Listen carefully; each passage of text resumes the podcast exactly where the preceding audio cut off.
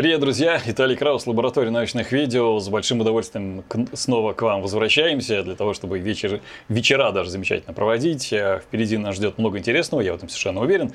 Ну а сегодня у нас постскриптум э, и, как всегда, в таком э, формате у нас есть второй ведущий. Сегодня это Александр Скалов. Саш, привет! Да, привет, Виталий. Здравствуйте, друзья. Не пугайтесь, что я в таком виде. Все нормально. Вот. А сегодня у нас по скриптум, это значит, у нас в гостях спикер форума «Ученые против мифов». И сегодня это Денис Иванов. Здравствуйте, Денис. Здравствуйте.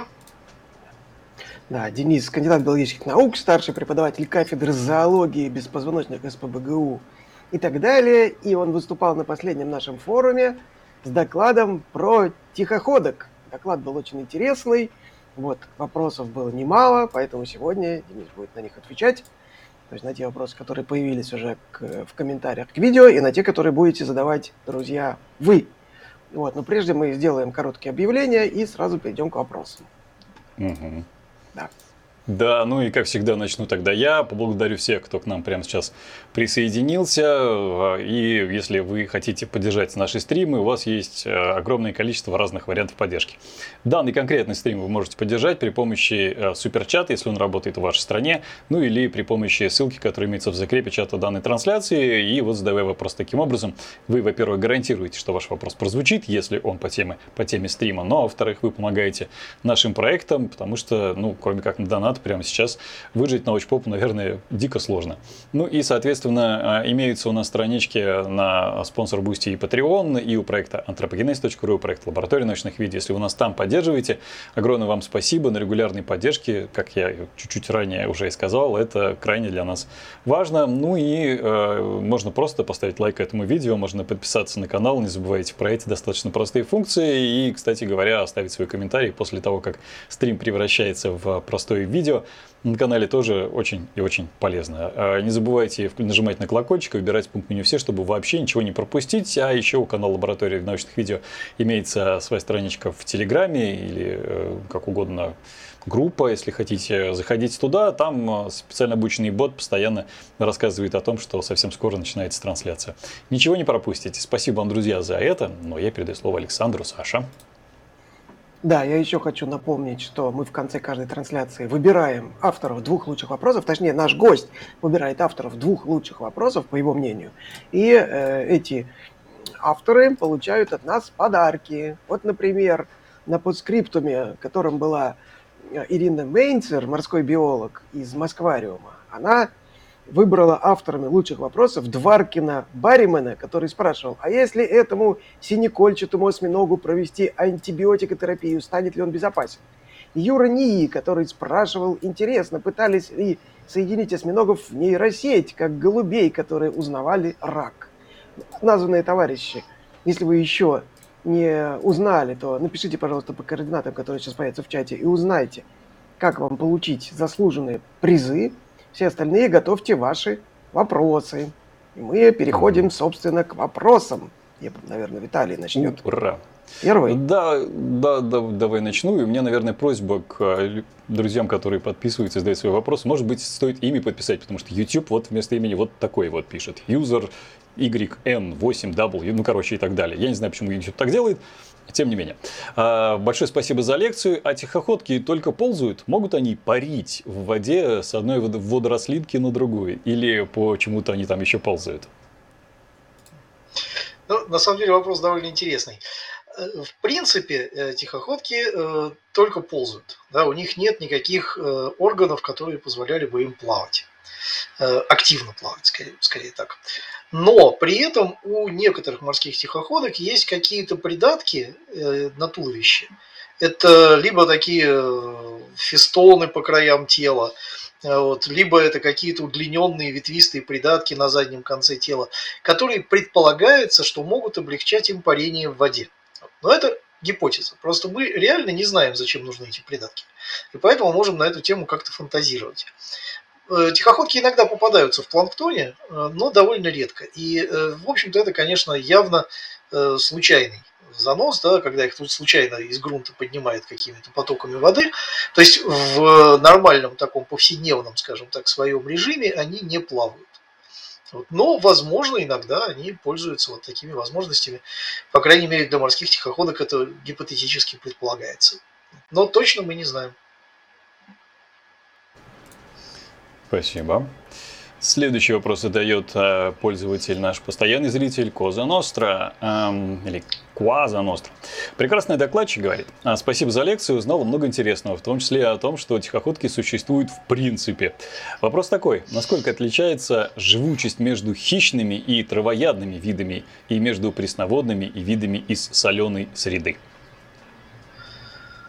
Э, непростой вопрос, потому что тут э, надо понимать, а как мы будем мерить живучесть.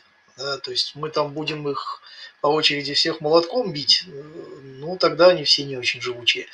Э, в целом рацион у тихоходок, это, кстати, тоже довольно большая загадка, поскольку э, ну, есть специфически хищные, вроде бы, вот, которые в основном хищничают.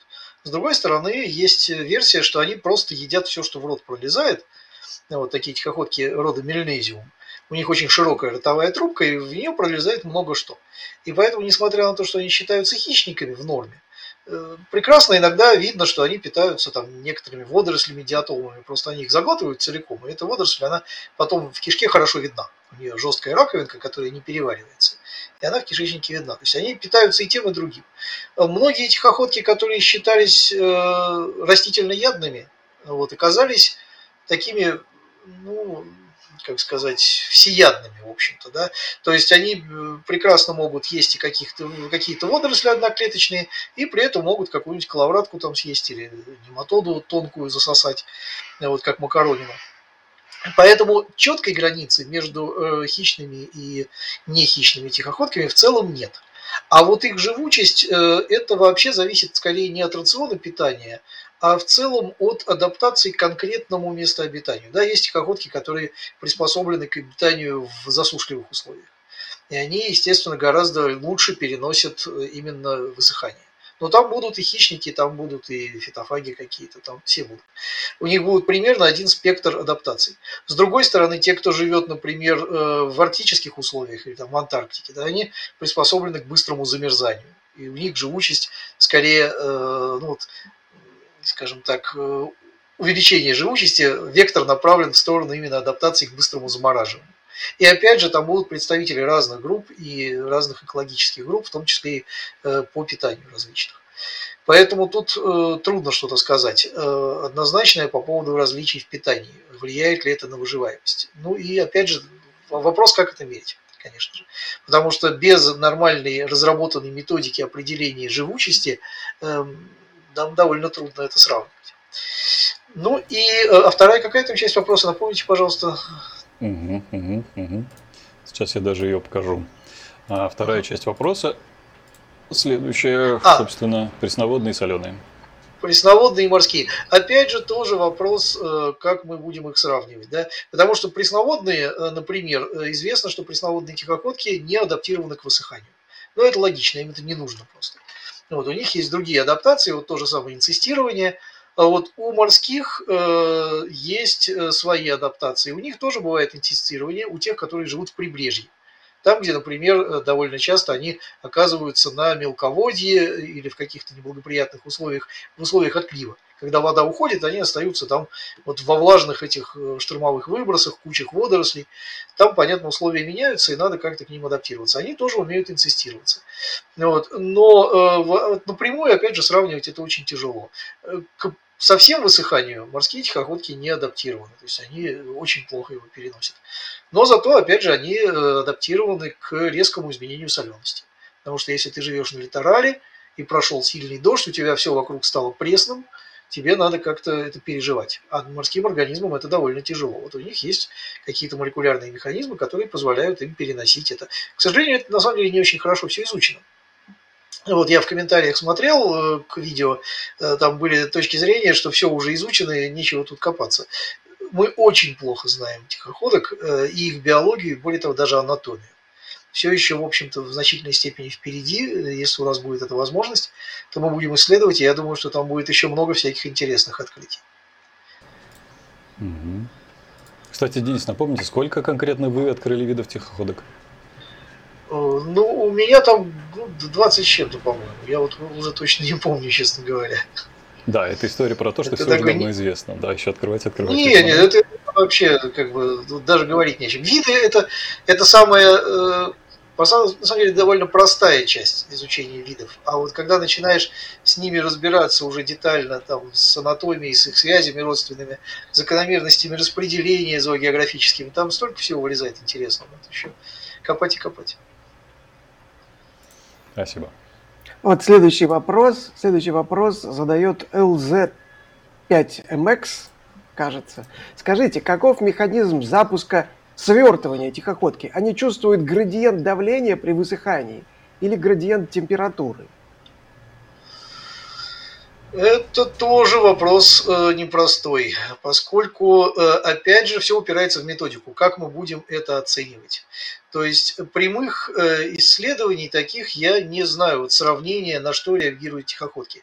Пока считается, что все-таки они реагируют на изменение влажности каким-то образом. Влажности субстрата, возможно, содержание воды в нем, возможно, еще как-то. Точных данных нет. Температура вряд ли. Потому что на изменение температуры э, они э, не реагируют таким образом. То есть, по крайней мере, то, что вот э, в литературе и в моей практике я не видел, чтобы нагрев приводил к изменению морфологическому, вот к этому началу сворачивания в бочоночек, да, то как называется эта стадия. Поэтому тут пока еще, в общем, все это очень непонятно. Довольно трудно исследовать, они очень маленькие. Поэтому если для более крупных животных можно индивидуально создавать какие-то условия и смотреть на их реакцию, да, то тихоходки настолько мелкие, что э, довольно тяжело там иногда различить вообще э, даже отдельные факторы. Потому что мы начинаем нагревать, нагрев воды, уменьшается растворимость газов, падает содержание кислорода. Мы не можем разделить эти два фактора. Поэтому как их, э, вот, как строить эксперимент, чтобы разделить эти элементы, эти факторы тоже отдельная и непростая задача. Вопрос из Лабы Red задает Netrix. Всего-то 30 миллионов тихоходок достаточно для того, чтобы слепить неплохую тихоходочную котлету. Как вы смотрите на тихоходок с гастрономической точки зрения? Да пока никак не пробовал. 30 миллионов тихоходок набрать на самом деле не так-то просто. Я не думаю, что они вкусные, честно говоря. Как-то у меня большие сомнения на этот счет. Э, тихоходка, она вообще на самом деле в основном э, заполнена полостной жидкостью. Она такая, как воздушный шарик. У нее нету толстых э, мышечных слоев. У нее все мышцы представлены отдельными клетками, они очень тоненькие. То есть это кутикула, тонкий слой гиподермы под кутикулой, тоненькие мышцы, ну и там в середине кишка и гонада. А в основном это такая полость, заполненная жидкостью, в ней плавают запасающие клетки полостные. Там не очень питательная, в общем, в сумме получается. Спасибо. Еще один вопрос из Лаборет. Да, друзья, Лаборет – это закрытая группа в Telegram для тех, кто тоже поддерживает на регулярной основе, типа Sponsr, Boosty, Patreon, там э, подписка в 10 евро. Собственно, оттуда вопрос тоже э, задают в самую первую очередь. Netrix спрашивает, э, нам обычно показывают тихоходок, барахтающихся в капле воды, но говорят, что тихоходки вполне себе неплохо и довольно быстро бегают. Является ли тихоходка активным хищником? Догоняет ли она добычу? Ну, тут надо разделить. Вот видео барахтающихся именно в капле воды, как плавающих, это чаще, вот из того, что я видел, это всякие 3D-мультики, которые к реальности не имеют отношения. Вот. Тихоходка на стекле, конечно, на препарате, вот то, что снимается под микроскопом видео, она тоже довольно э, беспорядочно себя ведет, э, машет лапами, никуда не двигается. Это просто потому, что у нее по стеклу скользят когти, она не может зацепиться. Когда тихоходка на каком-то субстрате, за который она нормально может зацепиться, ну как в своих условиях реальных, э, то она вполне целенаправленно способна двигаться. Целенаправленно, упорядоченно, ну, по каким-то э, своим э, ей понятным мотивам она куда-то идет. Э, хищные тихоходки, видно, что они активнее передвигаются. Вот те же самые упоминавшиеся уже мной тихоходки рода Мелезиум, активные хищники, они действительно очень бодро бегают и активно машут головой из стороны в сторону. Но преследование, вот целенаправленного преследования каких-то жертв я ни разу не наблюдал, никто не наблюдал. То есть, скорее всего, они просто, когда наталкиваются на что-то пригодное для питания, да, у них срабатывает вот этот вот их э, механизм захвата пищи, присасывания и высасывания добычи, прокалывания стенок или заглатывания целиком. У них ротовое отверстие окружено сенсорными структурами, ну, как у всех тихоходок, но у мерлезиумов они особенно развиты, там такие попилы довольно длинные, торчащие. Вот. И, скорее всего, они именно реагируют на то, что этот объект, с которым она столкнулась, пригоден в пищу. Вот. И тогда она его съедает. Вот. А так, чтобы она за кем-то бежала, вот дистантных таких рецепторов зрения у них очень слабое, максимум может отличать свет от темноты, поэтому какую-то добычу преследовать там, взглядом она не может. По каким-то следам химическим э, такого, по крайней мере, не наблюдалось никогда. Да, то есть в мире тихоходок э, вряд ли очень долго существуют какие-то следы, по которым можно догонять какую-то добычу. Э, тем более, что это мох, где вообще все постоянно то пересыхает, то размокает, там очень быстро идет смена условий, и не думаю, что какие-то биологические вещества, биогены, сохраняются настолько, чтобы можно было по этому следу кого-то преследовать. Хотя, ну, конечно, Бог его знает, э, опять же, это надо исследовать, и ну, это сложно. Это надо готовить эксперимент, надо его очень продумывать хорошо, и это непростая задача. Спасибо. А, следующий вопрос звучит так. Уважаемый Денис Туманов сказал, что у тихоходок нет выделительной системы. А в русскоязычной Википедии написано, что выделительная система у них есть. Или ситуация сложнее. Может быть, у тихоходки отсутствуют специализированные органы для выделения веществ, ненужных ей? Э, да, значит, тут надо определиться сначала, что мы имеем в виду, когда говорим о выделительной системе да, э, имеется в виду некие морфологические обособленные структуры, которые целенаправленно, как вот заточены, то есть их функции именно вывод экскретов, то есть продуктов обмена. Вот это выделительная система. Э, ясное дело, что у любого живого существа экскреты в процессе жизнедеятельности возникают. Да? И как-то они выводятся. На размерах тихоходок, вот около миллиметра, какая-то специальная выделительная система просто не нужна на этих размерах вполне эффективно работает диффузия. В условиях водной среды можно просто э, продукты обмена азотистые выводить спокойно диффузией через стенку тела. Проблем здесь не возникает. Но здесь есть еще один фактор, он такой немножечко исторический. Э, у тихоходок, не у всех, у э, наземных и пресноводных, да, то, что называется класс эутердеграда, у них в заднюю кишку открываются три э, придатка. Один со спинной стороны и два с боковых э, сторон кишки. Вот, и когда их впервые обнаружили, э, ну это 19 век, да, это, в общем-то, такая анатомия еще описательная, их сравнили с мальпигиевыми сосудами насекомых. И, естественно, тут же их назвали мальпигиевыми сосудами. А уже было известно, что мальпигиевые сосуды насекомых – это действительно органы выделения. Соответственно, и была сразу гипотеза, что вот то же самое в том же самом месте – это органы выделения. Вот сейчас мы знаем, что такие штуки возникают в эволюции членистоногих неоднократно, и хелицеровые возникали, у них тоже э, совершенно независимо от насекомых аналогичные структуры, э, тоже открывающиеся в кишку, э, вот трубочки и тоже выполняющие функцию выделения. Проблема вот в чем. Когда стали смотреть ультраструктуру этих органов, у тихоходок, никаких признаков того, что они работают как выделительная система, нет. То есть, скорее всего, это не органы выделения, а органы осморегуляции. То есть поддержание э, солевого баланса в теле. То есть это э, органы, которые, ну, в, учитывая, что это пресноводные и наземные, ну, наземные это тоже, в общем-то, пресноводные, да, просто в пересыхающих водоемах. Э, для пресноводных организмов очень важно выводить воду, которая стремится попасть в организм поскольку э, тихоходка, ну и любое живое существо, э, имеет большую концентрацию растворенных веществ в своих клетках, да, то вода по градиенту осмотического давления стремится попасть в организм. И эту воду надо выводить. Вот, и для этого существуют различные органы э, поддержания осмотического давления, органы осморегуляции. И вот, скорее всего, именно вот эти вот так называемые мальпигиевые сосуды, которые сейчас уже э, так не называют их э, там, ну, по-разному, их там нефридиями называют, или еще как-то, э, не устоявшаяся терминология, да, но, в общем, сейчас уже в основном предполагается, что это именно осморегуляторные органы. Тут есть одна, скажем так, э, косвенное, э, косвенное свидетельство того, что это так. У вторично морских тихоходок, вот есть тихоходки, которые из группы пресноводных и наземных, но перешли к обитанию в морской среде. Есть такой род галобиотус. Вот, и у них вот эти именно органы, они очень сильно увеличены. То есть они, видимо, работают с большей нагрузкой, поскольку это животное, которое изначально формировалось э, эволюционно в пресной воде, заселило морскую среду, и там понятно, что все работает по-другому, и надо это, к этому адаптироваться. Но это, понятно, это косвенное такое свидетельство. Вот. Но никаких вот четких свидетельств того, что именно эти органы выполняют функцию выделения, у нас нет.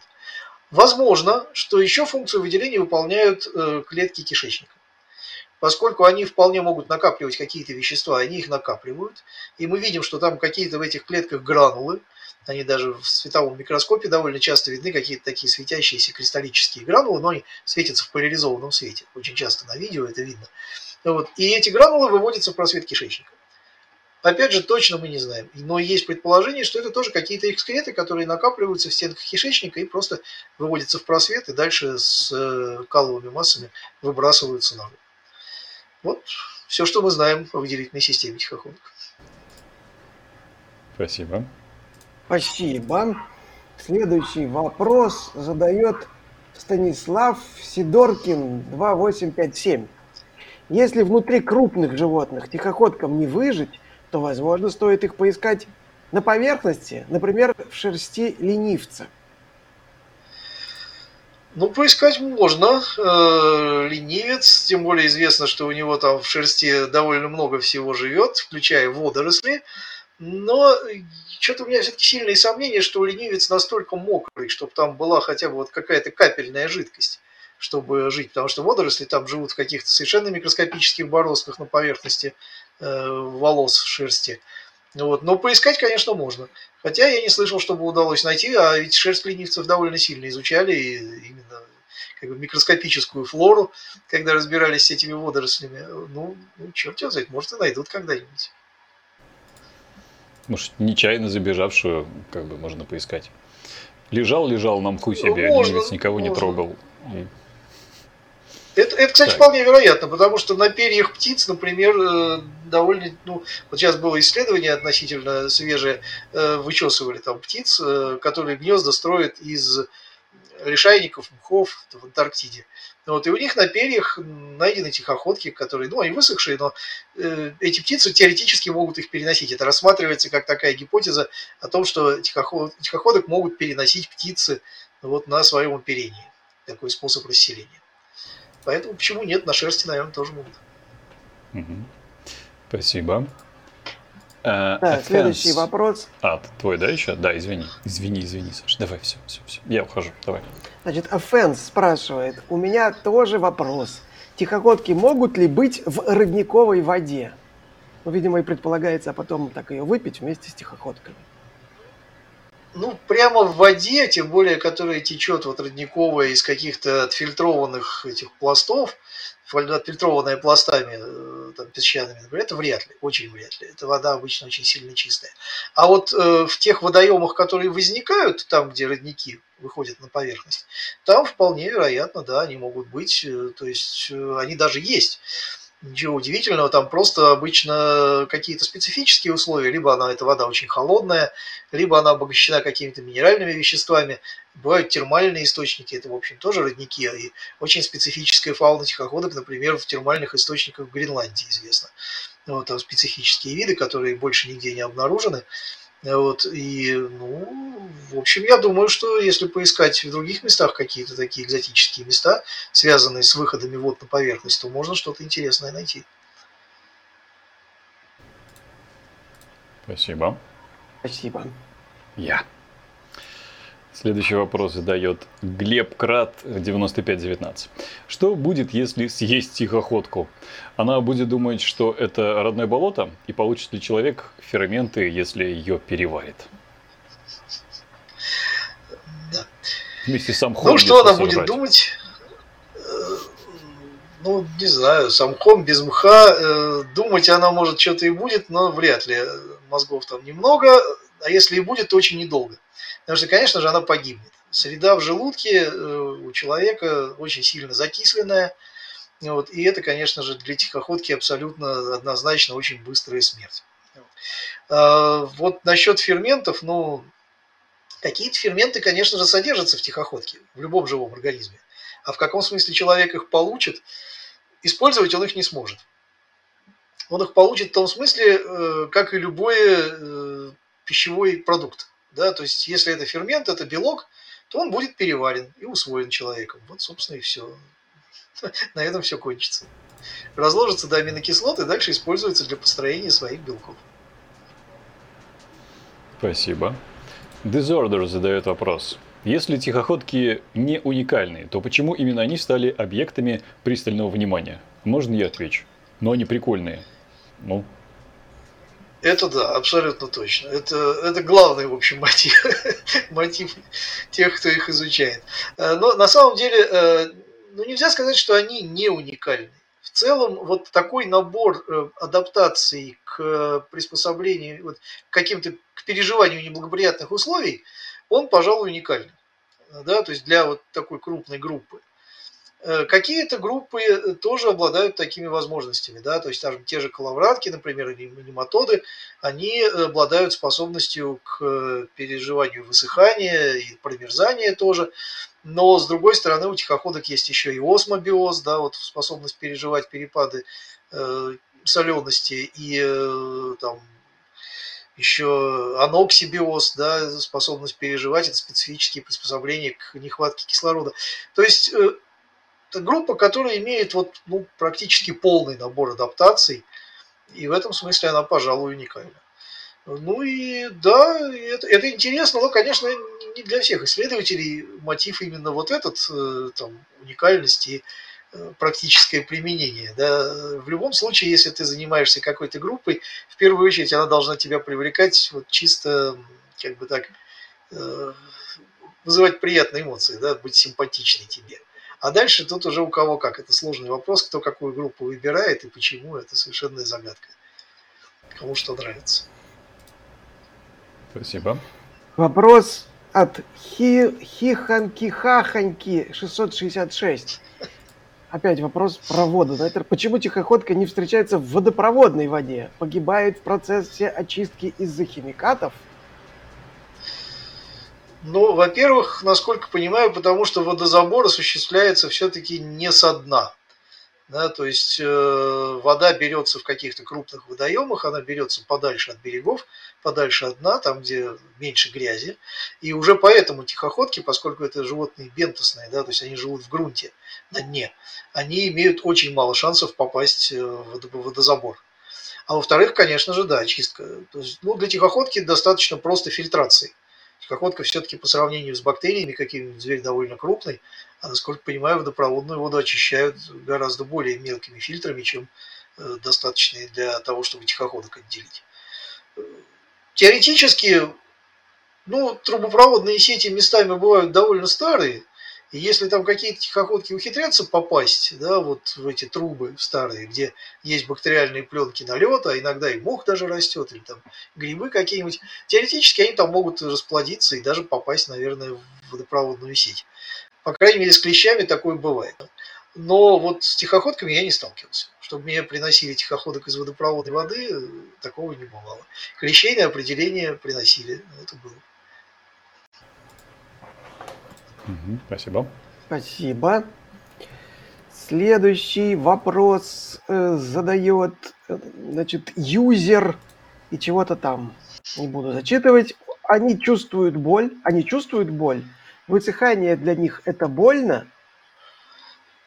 Э, да, тоже вопрос непростой, поскольку что такое боль, это вопрос трудный даже в рамках человечества. Да, то есть вот объективные оценки болевых ощущений медики, насколько я знаю, не имеют возможности объективно оценивать. Это все чисто субъективное.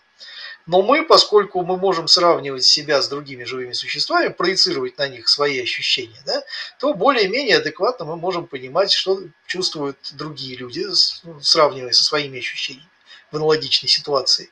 И сравнивая с животными, которые нам близки. Да, там позвоночные, например, там, ну, те же млекопитающие, Понятно, та же, в общем-то, схема строения мозга, те же рецепторы, болевые рецепторы аналогично устроены. Поэтому какие-то параллели мы можем проводить и проецировать там на кошек, собак и всяких других животных свои ощущения и говорить о том, что они испытывают боль. Тем более, что реакции тоже похожие зачастую. А вот в случае очень далеко от нас э, отстоящих филогенетически, то есть совершенно нам не родственных животных, таких как тихоходки, вот тут вопрос сложный, потому что у них совершенно другие рецепторы. Э, и э, ну, субъективное ощущение боли, я не знаю, может у них быть, не может. Вообще-то у них очень маленький ганглий, э, и понятно, что там какой-то рефлексии всяко быть не может.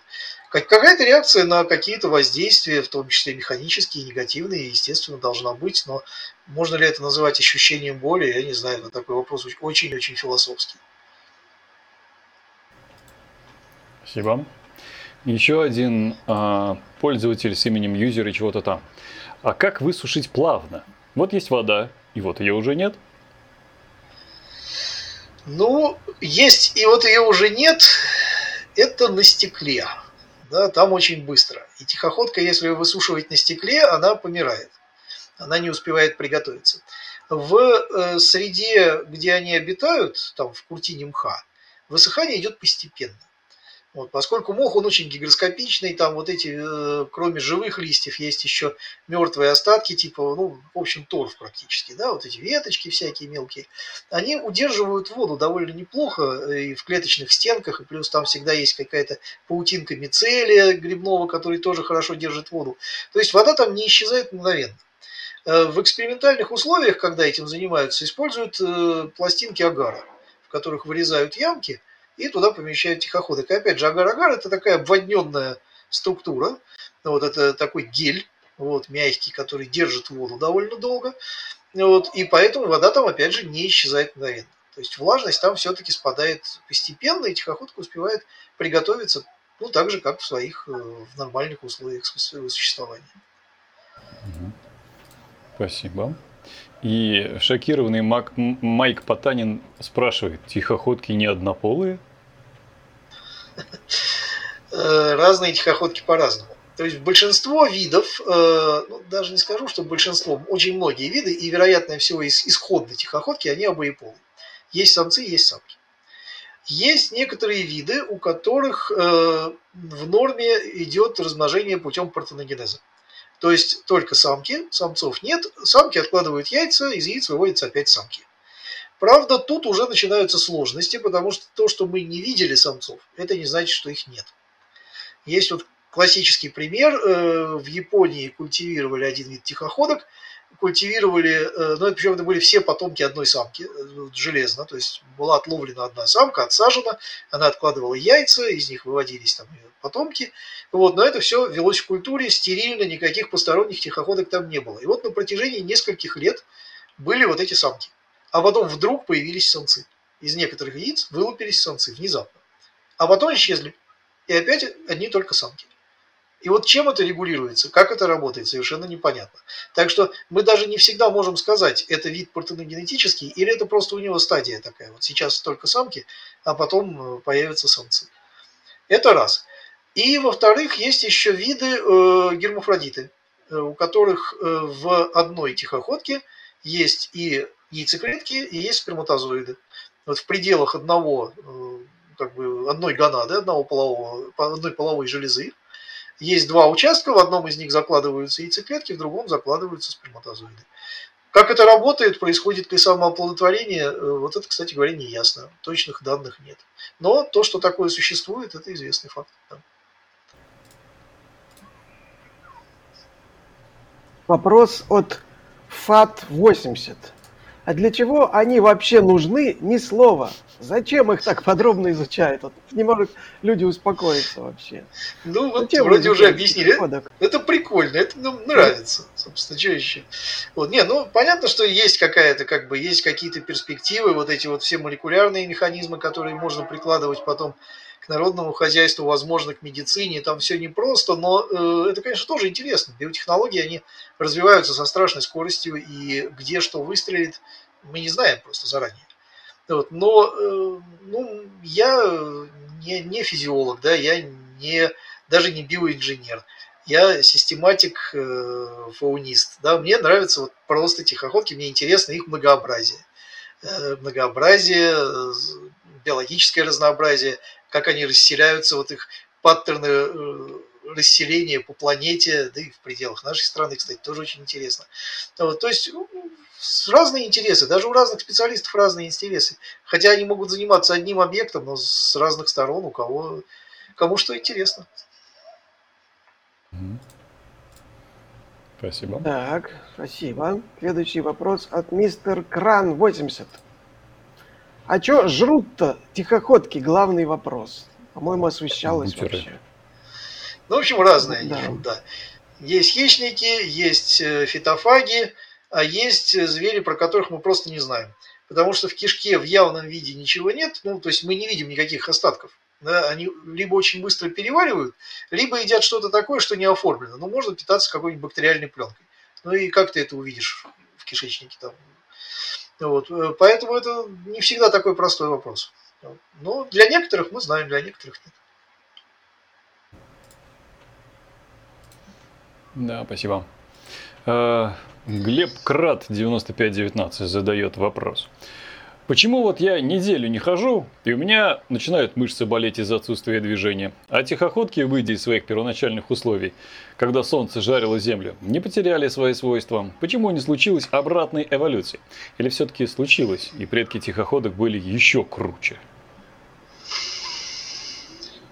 Ну, тут такой вопрос довольно путанный, э, не совсем понятно, о чем речь.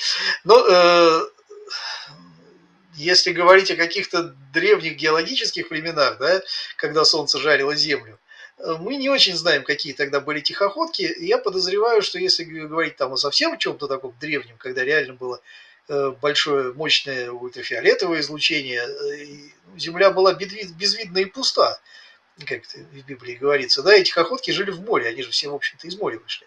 Когда условия начали меняться и на суше появилась возможность заселить ее, то тихоходки начали ее заселять. Вероятнее всего, заселяли они ее разными путями.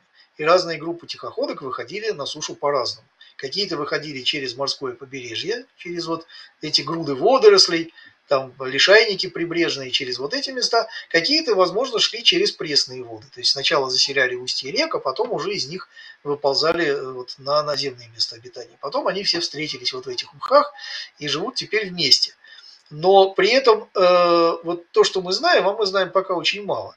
Но вот эти молекулярные механизмы адаптации, например, к пересыханию, видно, что в разных группах они формировались по-разному, независимо. Вот. А сравнивать крутость нынешних и древних тихоходок э, вообще довольно странно, потому что э, ну, мы не можем говорить о тихоходках э, в таких сферических вакууме, да? они разные. И, например, тихоходки, которые сейчас в наши дни обитают во влажных тропических лесах, у них нет адаптации к высыханию, она им не нужна. Вот, поэтому как вот кто, кто круче? Каждый адаптировался к каким-то своим условиям, и я думаю, что э, ну, всяко нынешние, прошедшие вот этот безумный путь эволюционный многие-многие миллионы лет, там, сотни миллионов лет. Да, вот э, за время этого эволюционного пути, я думаю, что они все-таки накопили какой-то достаточно мощный, ну, так скажем, эволюционный опыт. Да? И в чем-то они, наверное, более адаптированы к нынешним условиям, чем были древние тихоходки. Но я не думаю, что те были совсем не адаптированы. Спасибо. Следующий миллиард вопросов задал Олег Филиппов. Давайте ограничимся а, примерно тремя, тремя вопросами. Интересно, и вопроса не было такого. А сколько циклов беременности за жизнь у самки и сколько особей с одного выводка можно ли принудить их к еде? Вот этим мы ограничимся. Можно ли еще их перекормить? Понятно. На, на самом деле это тоже непросто, потому что для того, чтобы таким образом исследовать тихоходок, это надо отсадить одну тихоходку и ее отдельно содержать, кормить, э, следить за ней, считать, сколько она яиц отложила, с какими интервалами. И самое интересное, что такие работы есть. Их мало. Потому что тихоходок довольно тяжело содержать в культуре, это тоже известный факт. Но работы такие есть. И вот э, недавняя работа 2015 года была по антарктическим как раз тихоходкам, содержали довольно большую партию, то есть это не единичные, их, их рассаживали по одному, вот, а потом следили, э, вот, но это были, э, как раз это вид партеногенетический, там были только самки, поэтому вопросы с, там, частота встречаемости самцов, насколько вероятна их встреча и оплодотворение, эти вопросы были не важны. То есть самка, если выросла, то она начинает откладывать яйца. Ей никто не нужен для этого. Вот, и вот в этом случае следили на протяжении двух поколений в культуре. Вот, и было показано, что, во-первых, э, во время культивирования, как ни старались да, создать им идеальные условия, и вроде бы они живут, и все хорошо, но продолжительность жизни падает. То есть, э, если там первое поколение живет там месяца два, по-моему, даже больше, то второе поколение уже меньше, уже месяца полтора. И число яйцекладок, что интересно, тоже сокращается. Вот за жизнь э, тихоходки первого поколения, выведенного в лаборатории, откладывали где-то там около 6 э, кладок делали вот, за время своей жизни. Вот. А, соответственно, второе поколение уже в среднем 3 кладки. Вот. Так что, видимо, все-таки лабораторные условия не полностью отражают, э, не полностью имитируют их реальные жизненные условия. И здесь возникают какие-то трудности. Поэтому, опять же, мы можем сказать, что они, сколько там они могут отложить э, кладок в лабораторных условиях за время жизни. Но что происходит в природе, мы не очень знаем. Может быть больше, может быть меньше.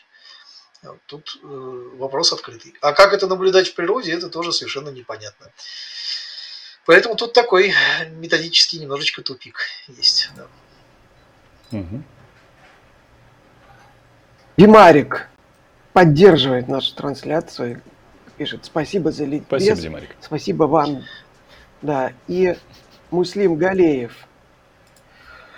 У тихоходок что, анального отверстия нет? Важный Это важная есть. информация, да.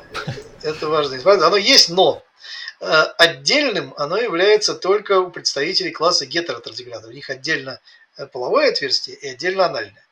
А у представителей класса эутардиграда половые протоки половые открываются в заднюю кишку. И поэтому у них получается единое отверстие, которое обычно называется, да, вот этот участок называется клакой.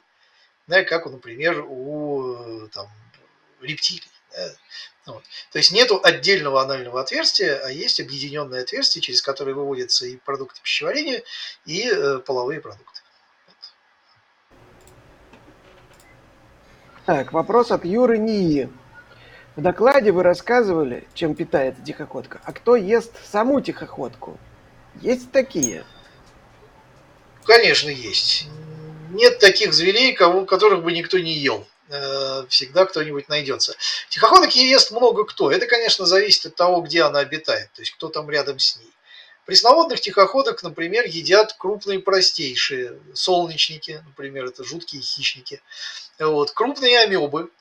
Э, у нас был такой случай, когда в э, лаборатории коллеги-протозоологи культивировали амеб из Ладожского озера. И там вместе с ними жили тихоходки. И там был такой, в общем, замечательный как бы круговорот э, хищничества в природе. Крупные амебы ели мелких тихоходок, а крупные тихоходки ели амеб. Ну, всяких, они их высасывали просто. Вот, э, то есть у них, в общем, так это взаимно было. Э, кроме того, конечно же, нематоды хищные, вот, э, круглые черви, они тоже охотятся практически на все, до чего могут дотянуться, что могут проткнуть своим копьем. У них такое острое копье, ну, отряд Дариламида. Вот они тоже прекрасно едят тихоходок, это показано. Тихоходки сами друг друга едят. Вот те же, которых я упоминал, мельнезиумы хищные, они прекрасно уплетают мелких тихоходок других видов без проблем. Иногда просто кишка вся забита съеденными тихоходками. Э, клещи. Э, в общем, довольно много кто способен съесть тихоходку. Угу. Тогда Спасибо. следующий вопрос от Евгении Лысаковой. Какие есть интересные особенности на внутриклеточном уровне? Какие там есть ноу-хау по защите от агрессивной среды, в особенности от повреждения ДНК? Ну, вот это то, о чем я немножко рассказывал э, в своем выступлении. Да, это, во-первых, специальные белки, которые, как уже показано, связываются с ДНК и защищают ее от повреждений, в первую очередь от радиации, от ультрафиолета. Вот. Э, во-вторых, вот эти самые тоже упоминавшиеся в докладе, э, то, что называется неорганизованным, intrinsic disordered proteins, как-то так, да, то есть это олигоп олигопептиды – это даже не белки, это коротенькие цепочки аминокислотные, которые способны формировать такую э, стекловидную матрицу, это называют, да, или такую сетку. То есть они э, стабилизируют цитоплазму, задерживают в ней воду, вот, и, возможно, каким-то образом еще защищают э, элементы клеток от э, повреждения при высушивании тихоходки. Вот, то есть они формируют такую вот э, среду специфическую. Ну вот э, там есть еще различные э, эти защитные белки, которые относятся к группе ну, там, белки теплового шока, так называемые, да, вот родственные им. Они также известны тем, что они используются клеткой для защиты от каких-то повреждающих факторов. То есть механизмов довольно много и разнообразных у тихоходок, но опять же мы только-только начинаем с ними разбираться. То есть вот с теми же неупорядоченными этими пептидами, э, там есть несколько моделей того, как они работают, но они в значительной степени гипотетические. Ну, то есть основанные, во-первых, на их структуре, э, эти выделены, их последовательность этих пептидов известны, да, и дальше ученые пытаются моделировать, как они будут себя вести – вот в случае, если э, они начинают работать. Известно, что они начинают синтезироваться именно при переходе к высыханию, да, то есть при переходе к ангидробиозу. Соответственно, они как-то при этом задействованы. Но вот точные детали, это все очень и очень непросто изучать. Спасибо. Вопрос задает Дрозов 3000.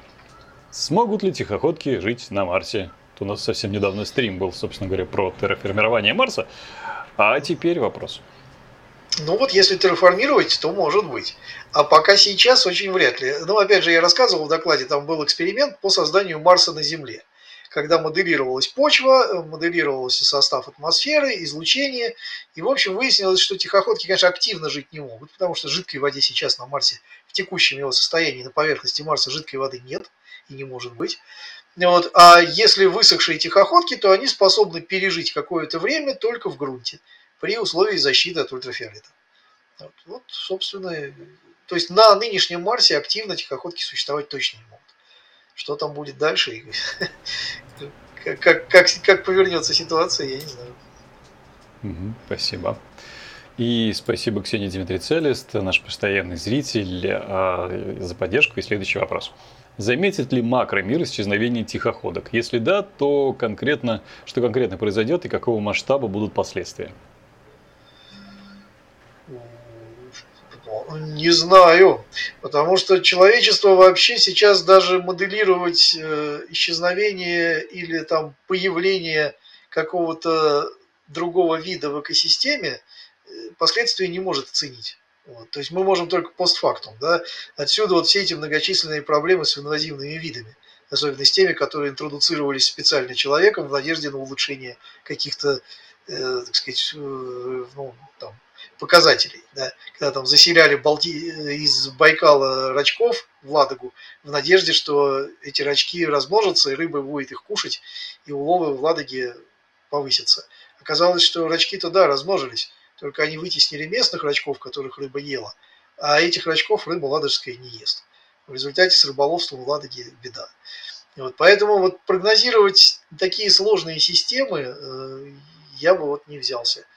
Что будет, если не будет тихоходок? Возможно, их чем-то заменят экосистемы. Ну, в принципе, всегда есть какие-то мелкие э, формы, те же нематоды, вот, которые и клавратки, что-то они как бы смогут на себя взять какую-то нагрузку функциональную да, в этой экосистеме. Но, честно говоря, я вот так не готов умозрительно какие-то прогнозы давать.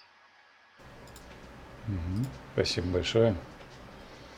Следующий вопрос э, с поддержкой, но просто мы его задавали, и вот, видимо, Анна, раньше ты был юзер и чего-то там дальше, собственно, этот вопрос и звучал. Тихоходки чувствуют боль, и высыхание это больно.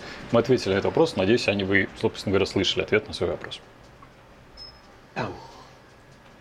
Следующий вопрос от Натальи Степановой. В докладе говорилось, что у тихоходок нет никакого социального поведения.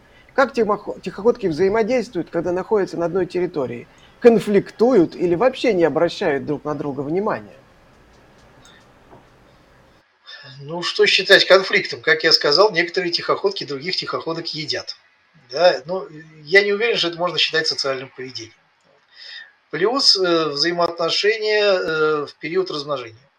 Там, естественно, тоже взаимоотношения есть, и для некоторых тихоходок, ну, по крайней мере, наблюдениями показано, ну, не то чтобы показано, но есть основания подозревать, что э, самки выделяют какие-то вещества, которые привлекают самцов. Потому что на самку с созревшими ацитами набегает действительно большое количество самцов, целенаправленно они к ней двигаются. То есть, видимо, есть какой-то сигнал, который им дает знать, что вот эта самка готова к откладке яиц, и надо ее оплодотворить. Вот, в общем-то, и все. А каких-то других взаимодействий, вот когда разбираешь пробу с тихоходками, их там бывает много видов разных, они абсолютно индифферентны, друг друга игнорируют. Павел К. Дельта спрашивает. Боюсь наврать, но Денис на состязании на форуме в апреле насекомых кракообразным определил. Полез в Википедию, там эти группы раздельно – а что на самом деле с классификацией членистоногих? Ну, за Википедию отвечать я не могу. Такой ресурс, э, да. Нет, там бывает много полезного, но, к сожалению, то, что его могут редактировать все желающие, зачастую приводит к различным казусам. Э, насекомые э, в настоящее время считаются подгруппой ракообразных, да, широко понимаемых. Так называемая группа панкрустация. То есть она включает в себя и насекомых, и ракообразных. Причем насекомые там не отдельная самостоятельная ветка. То есть если бы можно было говорить о том, что вот есть насекомые, а есть ракообразные, да, и они как-то вместе, то нет. Там есть несколько ветвей, и одна из этих ветвей в себя включает еще и насекомых. Вот. То есть структура э, ракообразных, она довольно сложная. Но тут сомнений уже никаких нет. У них совершенно одинаково устроены э, вот эти отдельные глазки в аматидиях, в сложных глазах, да, вот аматидии. Эти глазки простые, э, которые составляют сложные глаза и у ракообразных, и у насекомых, они устроены абсолютно одинаково. Ну и плюс молекулярные данные тоже спокойно, в общем, надежно подтверждают включение насекомых в ракообразных. А если говорить о членистоногих шире, то там есть еще две крупные ветви. Ну, кроме вот э, панкрустация, да, у нас остались кто? У нас остались хелицеровые. Это паукообразные, плюс мечехвосты, плюс морские пауки, э, скорпионы, вот эта вот вся команда, эти хорошо обособленные, вполне четкая группа. И многоножки. Вот многоножки оказались э, не родственные насекомым и даже ракообразным, то есть, скажем так, не более родственные, чем хелицеровые, например. То есть это отдельная ветка, вот, и э, вот эти вот три группы в основном сейчас и рассматриваются как такие основные элементы в составе членистоногих. Ну вот я, кстати, открыл английскую Википедию, и там э, насекомые указано, что это ракообразные. Ну, это тут, тут уже, в общем, даже это не предмет дискуссии, на самом деле, это уже такое нечто достаточно общепринятое. Вот с э, хелицеровыми многоножками там есть еще какие-то варианты. Их иногда даже сближают в одну группу, объединяют, что, на мой взгляд, несколько сомнительно. Ну, тут можно дискутировать. Спасибо. Так, хорошо. Евгений Корнеева спрашивает, интересно, зачем именно 8 лап и почему косолапые? Только Ева, она Ева. Я прошу прощения, Ева Корнеева. Да. Ну, э, почему именно 8? Вы знаете, вот иногда есть такая шутка у нас, такая преподавательская на кафедре, когда студенты спрашивают, почему, вот, вот, вот именно, вот, например, почему 8, да? там есть два варианта ответа, так получилось и так нужно. Вот в данном случае вариант ответа так получилось, скорее всего, потому что мы не знаем, почему 8. Это примерно так же, как с пятипалой конечностью у позвоночных наземных. Да? То есть э, когда-то там в этом искали большой смысл, А потом оказалось, что на ранних этапах пальцев было разное количество у примитивных э, тетрапод, которые вышли на сушу, а потом как-то вот стабилизировалось 5. А почему именно 5? Вот, ну, ну, так получилось. То есть другого ответа нет. По крайней мере, у меня точно э, нет другого ответа, и я не встречал никаких ответов такого типа. А почему косолапые? А я не знаю, почему косолапые. Они, в общем, по мне очень косолапые. У них как раз наоборот э, когти на лапах вот как-то направлены в разные стороны. Косолапость это обычно что-то вот такое, а вот у тихоходок такого не дают. Поэтому тихоходки не косолапые. Просто косолапость передает чуть больше обаяния, наверное. Вот и поэтому они такие, кажется, Ну, им, по-моему, обаяния и так хватает. Без косолапости. Да, спасибо. Из лабрет вопрос задаем. Нет, Саш, надо еще выше поднять, чтобы было видно. Еще выше, еще выше, еще, еще. Вот, вот она красота какая. Да, спасибо. Замечательно. А, из лабрет вопрос. Янохуаэм его задает. А если проглотить тихоходку, есть ли риски для здоровья? Или кислота желудка убьет или заставит ее съежиться? Ну, я уже немножко говорил об этом, но так, детали. Значит, во-первых, кто проглотит? Если проглотит человек, практически наверняка она просто погибнет. Высокая кислотность, э, тихоходки кислотность переносят вообще очень плохо, закисление, потому что у них главный элемент их ротового аппарата – это стилеты, которыми они прокалывают пищевые объекты. Эти стилеты, они известковые. Вот это карбонат кальция. Соответственно, в кислой среде это все тут же растворяется, тихоходка остается без зубов, и даже если она там, окажется на свободе, она погибнет. Вот. Это раз. А вот другой вариант, это когда был разговор про перенос птицами, была еще одна работа довольно интересная о том, что тихоходки, ну, в высохшем состоянии, правда, проглоченные, не в активном, проглоченные птицами, которые питаются всякими растениями, ну, тоже там выклевывают что-то там из мха, из каких-то куртинок растений, вот, и э, из их погадок э, выделяли тихоходок, которые при размачивании в воде возвращались к активной жизни. У птиц, поскольку, как известно, гораздо быстрее проходит э, пища по кишечнику, вот, то там, видимо, они успевают, не успевают перевариться, не успевают повредиться. Вот, так что это, кстати, тоже такой один из э, ну, гипотетических вариантов транспортировки тихоходок на большие расстояния, но он бы мог работать, если бы эти птицы были перелетными. Насколько я понимаю, те птицы, с которыми работали в этом исследовании, они довольно оседлые, поэтому далеко они тихоходок не унесут. Ну, вот так. Так тоже может быть. Следующий вопрос от Софии К.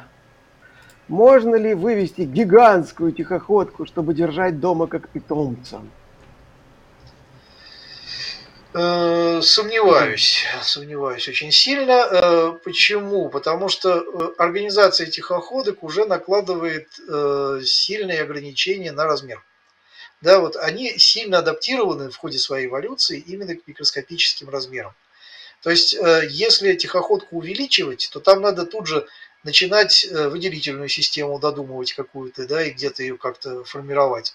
Транспортную систему обязательно, да, то есть кровеносную, еще что-то. То есть все то, что в микроскопическом мире работает просто за счет диффузии, в размере миллиметра, да, около того, Э, то как только ты переваливаешь за этот размер, приходится развивать какие-то дополнительные структуры. То есть там начнется проблема с дыхательной системой. Опять же, тихоходка, она водный организм. Чтобы ее держать дома в качестве собачки, да, она должна стать наземной. А это совершенно другой, это другой тип обмена веществ. Это другая, кстати говоря, и выделительная система там принципиально другая. То есть там надо метаболизм перестраивать очень сильно. Очень. Вот, то есть, э, если даже и удастся получить организм, похожий на тихоходку размерами с собаку, это будет уже не тихоходка, это будет совершенно что-то другое. Даже, может быть, если и похоже. Спасибо огромное. Давайте перед следующим э, вопросом конкретно коротенечкое объявление. И скажу спасибо всем, кто прямо сейчас смотрит наш стрим. Друзья, надеюсь, вам нравится. Если это так, ну, нажмите лайк. Чего вам стоит. И подпишитесь на канал, а, если вы еще не подписаны, нажмите на колокольчик выбор в пункт меню все, чтобы не пропускать ни одно наше а, следующее вновь появляющееся видео или прямые трансляции. Ну, в общем, а, все то, что на наших каналах время от времени появляется. Ну и, кстати говоря, если вы подписаны в телеграм-канал Лаборатории научных видео, то вы тоже ничего не пропустите, потому что специально обученный бот э, занимается, собственно говоря, постингом того, что появляется у нас на каналах. А если вы хотите данный конкретный стрим поддержать, вы можете это сделать при помощи суперчата, если он в вашей стране работает, или при помощи а, ссылки, которая имеется в закрепе чата данной трансляции. Вопрос, который вы таким образом к нам присылаете, мы в знак благодарности в первую очередь задаем, если они по теме стрима, разумеется. Если вы хотите поддерживать нас на регулярной основе, спасибо вам огромное, во-первых, за это.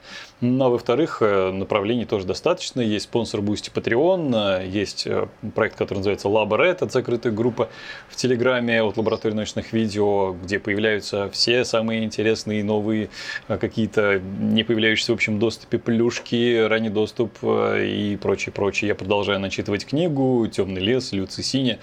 Вот прямо сейчас уже шестая часть вышла. По-моему, вчера мы выложили следующую, э, следующий отрывок. Спасибо всем, кто в аудиолаборатории нас поддерживает собственно говоря, Sponsr, Boosty, Патреона, все вот это выше озвученное имеется и у лаборатории научных видео, и у проекта antropogenez.ru, так что и, и там, собственно говоря, разный контент, э, так что если вы хотите не пропустить ничего, то имеет смысл э, смотреть обоих. Спасибо.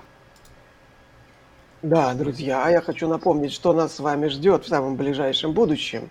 В четверг, то есть завтра, э, нас ждет 12 эпизод форума «Ученые против мифов» который был с девизом «Ищи на третьей планете», и это выступление астрофизика Вячеслава Авдеева, значит, его доклад на тему «Хаббл, Джеймс Уэбб, кто следующий и чем закончится гонка на телескопах». Вячеслав Авдеев, наверное, многие его знают по его каналу «Улица Шкловского», он вообще очень хорошо выступает, так что доклад будет интересный 10 августа на канале Антропогенез. Не пропустите. Значит, а те, кто подписаны на нас, на Sponsr, Boosty или Патреоне – пятницу, 11 августа, вас ждет новый выпуск значит, из цикла мини-лекций Александра Бутягина «История вещей». Эпизод уже восьмой, который называется «Обручальные кольца». Смотрите, если вы на нас подписаны на Sponsr, Boosty или Patreon. Вот. Ну, а 19-20 августа, значит, э, форум «Ученые против мифов» под заголовком «Тихо идут раскопки», который будет двухдневный. Первый день археологический, палеонтологический, второй кинодень с разбором фильмов. У нас была репетиция сегодня уже. Мы с э, палеонтологом Андреем Журавлевым слушали его доклад про кембрийский взрыв. Сейчас после окончания стрима нас ждет еще репетиция с Павлом Селивановым про бетонные пирамиды. И мы уже прослушали доклады ряд докладов форума. Я могу сказать, что они классные. Друзья, посмотрите программу. Если вы почему-то еще не зарегистрировались, сделайте это побыстрее, пока еще есть билеты. Вот. Ну, а если вы не можете приехать в Москву по каким-то причинам, зарегистрируйте на, на онлайн-трансляцию. Еще раз, 19-20 августа, августа в Москве форум «Ученые против мифов». Все. Теперь мы продолжаем угу. с вопросами. Возвращаемся к вопросам. И Анастасия Седых спрашивает, тихоходки, которые с пальцами, как-то их используют, а то, может, скоро труд сделает из тихоходки человека? Ну, они их, конечно же, используют. Они их используют для того, чтобы передвигаться. Вот, то есть, поскольку на пальцах есть когти, да, то, соответственно, возможно, как-то они лучше работают. Но э, есть одна еще довольно интересная зверюшка, э, у которой, кроме когтей, есть еще на пальцах э, такие э, адгезивные полоски, да, которые приклеиваются, вот, липкие. И тихоходка, э, ну, это показано киносъемкой, что она может переключать режим работы лап. То есть, когда субстрат, в который можно вкоктиться, она пользуется когтями. Если субстрат твердый, ну, песчинки какие-то или стекло, например, да, она когти втягивает, у нее есть такие вот Э, когтевые влагалища, ну, как у кошки практически, да, когти втягиваются, и дальше она бегает вот на этих липких лапках, э, пальчиках. Вот. Э, но, конечно, это к труду никакого отношения не имеет, понятное дело. Это именно для перемещения. Спасибо. Так, следующий вопрос от Натальи Степановой. А вот еще про плавать. До какой глубины живут тихоходки? Раз им нужен кислород, то совсем на поверхности? И для чего коготки на лапках? Они дерутся? Ну, глубины, э, насколько я помню, это до, э, до нескольких километров. Вот точно не скажу, по-моему, до пяти, что ли, километров. Э, ну, я думаю, что они на, практически на всех глубинах могут быть. Просто в, с больших глубин довольно мало данных. Вот, и не так много оттуда собирали материала. Морские тихоходки в целом, они не очень многочисленны. То есть они в пробах встречаются там в единичных экземплярах, и поэтому для того, чтобы собрать какой-то материал с больших глубин, это надо довольно много собирать. Вот. Но кислород в океане есть везде практически, то есть до самых больших глубин. Вот, поэтому э, тихоходки, они в любом случае вполне аэробные существа, то есть они требуют для своей жизни именно кислорода. А аэробных тихоходок неизвестно. Вот. А что касается когтей, ну, дерутся нет. Э, они э, ими цепляются за субстрат. Плюс у некоторых тихоходок на передних лапах у самцов бывают модифицированные коготки, которыми удобнее цепляться за самку. Для этого они их тоже могут использовать, но не для того, чтобы драться. Спасибо. Евгения Лысакова спрашивает, а насколько высоко генетическое разнообразие внутри вида? Смотря какого вида. Видов много, и они разные.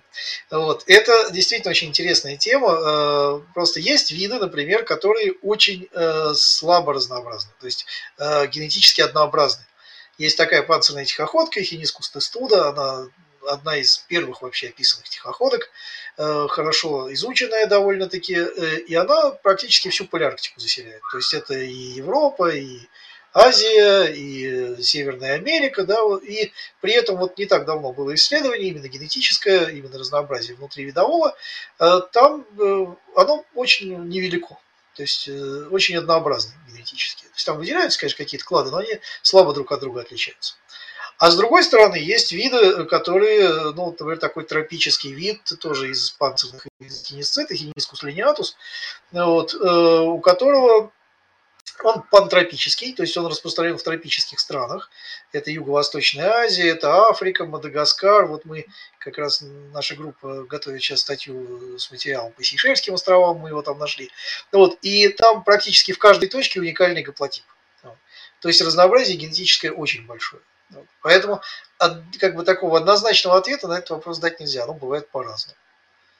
А вот почему так, это, кстати, тоже очень интересный вопрос. И, ну, а ответа у нас нет, потому что данных пока очень-очень мало. мы только-только начинаем вот это все анализировать.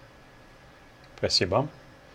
А, Павел Кадельта спрашивает, проводят ли генетические эксперименты над тихоходками? Могут ли такие искусственные тихоходки стать наилучшими кандидатами в космонавты для колонизации других планет?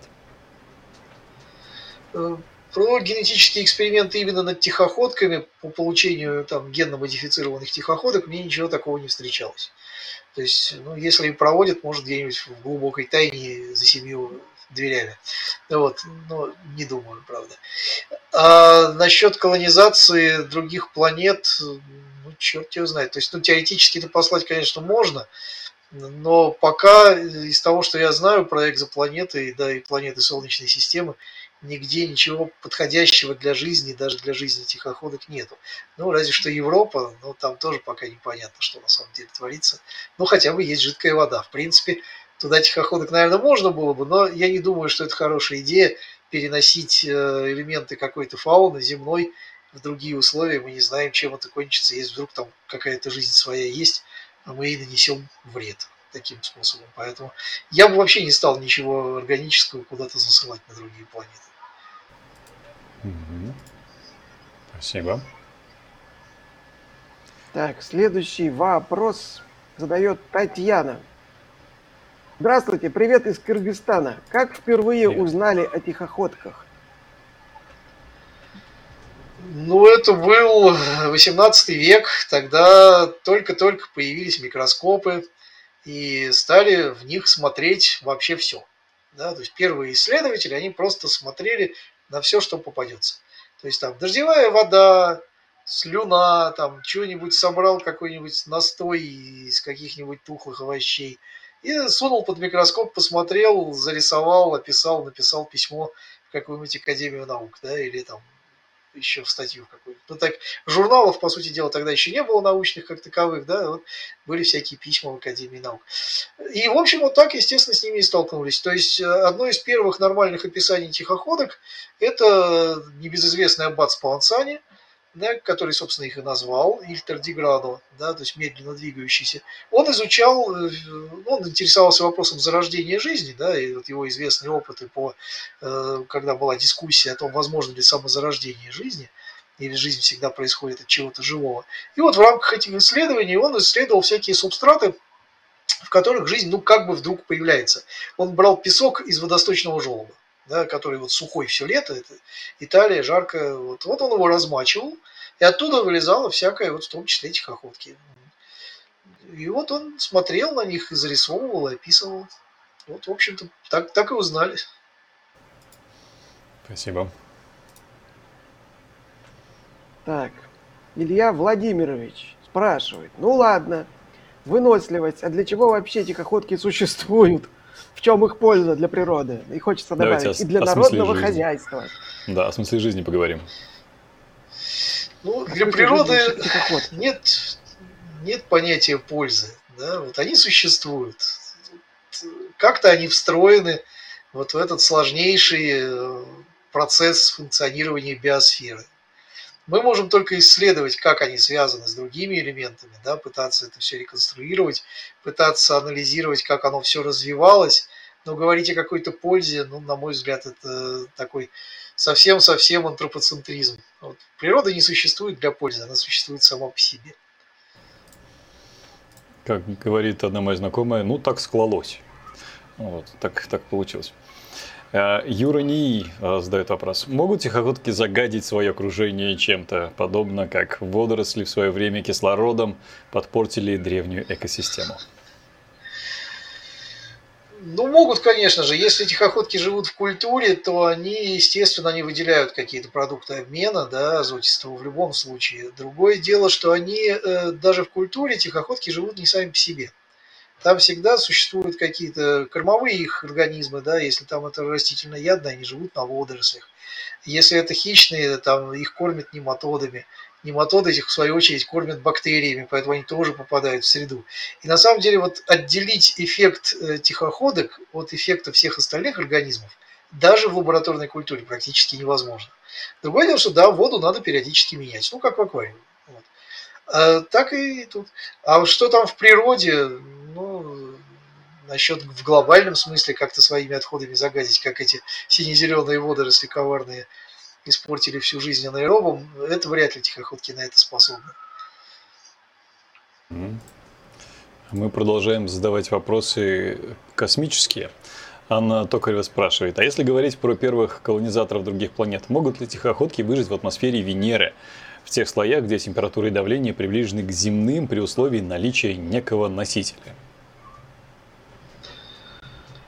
Ну, если там температура и давление приближены к земным, и есть носитель, и есть вода, то, ну, и есть пища, опять же. То есть это не должны быть отдельные тихоходки, да, это должны быть их пищевые объекты еще должны жить. То есть никакой организм не может существовать сам по себе.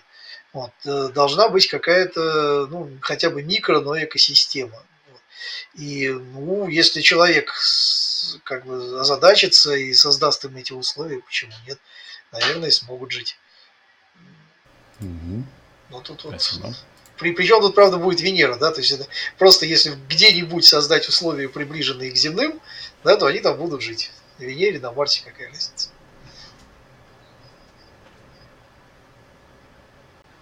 Так. Следующий вопрос задает Павел К. Дельта.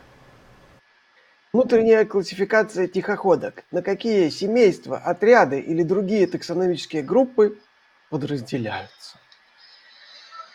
Э, ну, про это я обычно читаю отдельную лекцию на кафедре, когда рассказываю студентам. Э, ну, подразделяются, конечно. Грубо, если сказать, то есть в пределах типа тихоходки, да, тихоходки выделяются сейчас в ранге типа эта группа, есть два класса. Гетеротардиграда и эутардиграда. Вот. Э, гетеротардиграды формально разделены тоже на два отряда. Это отряд артротардиграда, туда входят первично морские тихоходки, да, которые изначально жили в море и никогда из моря никуда не выходили. И вторая группа – это панцирные тихоходки хиническая Вот второй отряд, он включает в себя и морские, и вышедшие на сушу организмы. Вот. А эутардиграда – это вот ну, большинство тихоходок, с которыми обычно показывают, которых, да, это вот эутардиграды. Такие мягкие сосискообразные зверюшки с ножками, да, это вот и все эутардиграды. Вот. Они тоже подразделяются на два отряда, но там уже просто ну, по строению когтей, по строению головных придатков, там тонкие всякие детали. А дальше все эти отряды делятся на семейства, семейства делятся на роды, роды делятся на виды. Их много, и, естественно, все это на чем-то базируется. В основном, конечно, пока на морфологии, строении когтей, строении ротового аппарата, строении покровов э, кутикулы, ну, вот, вот эти вот детали. Ну и плюс сейчас молекулярные данные, э, которые как ни странно, иногда противоречит морфологическим, тогда мы сидим и чешем репу, как это все объединить и устаканить. Вот это тоже такая отдельная задача. Спасибо. Спасибо. И следующий вопрос от Евгении Лысаковой. В среднем продолжительность жизни и количество кладок в неволе падает, а максимальные значения меняются – можно ли падение среднего значения объяснить отсутствием отсекающего отбора на ранних сроках?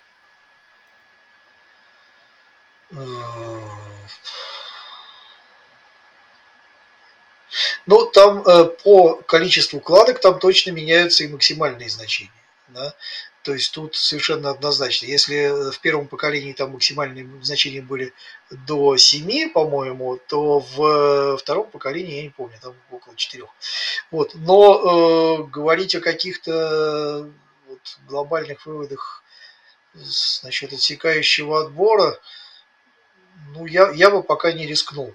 Пока это такие вот, ну, эмпирические данные, вот, мы не знаем, что влияет на продолжительность жизни в неволе у тихоходок. Да? Мы не знаем, какие факторы влияют на яйцекладку, почему она сокращается.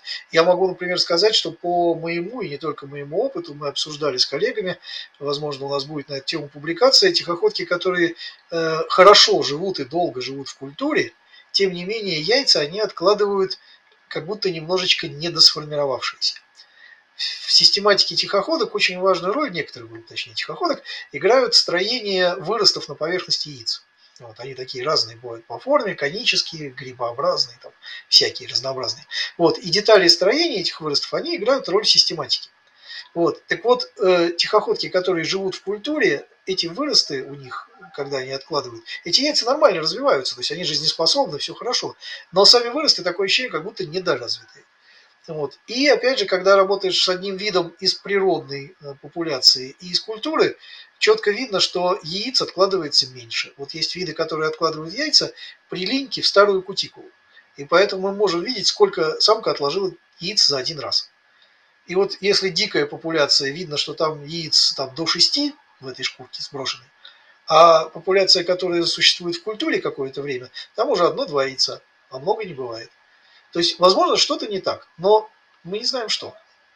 Есть виды, которые прекрасно живут в культуре, но не плодятся. Вот не откладывается и все. То есть, может, витаминов каких-то не хватает, может, еще чего-то. Опять же, мы не знаем.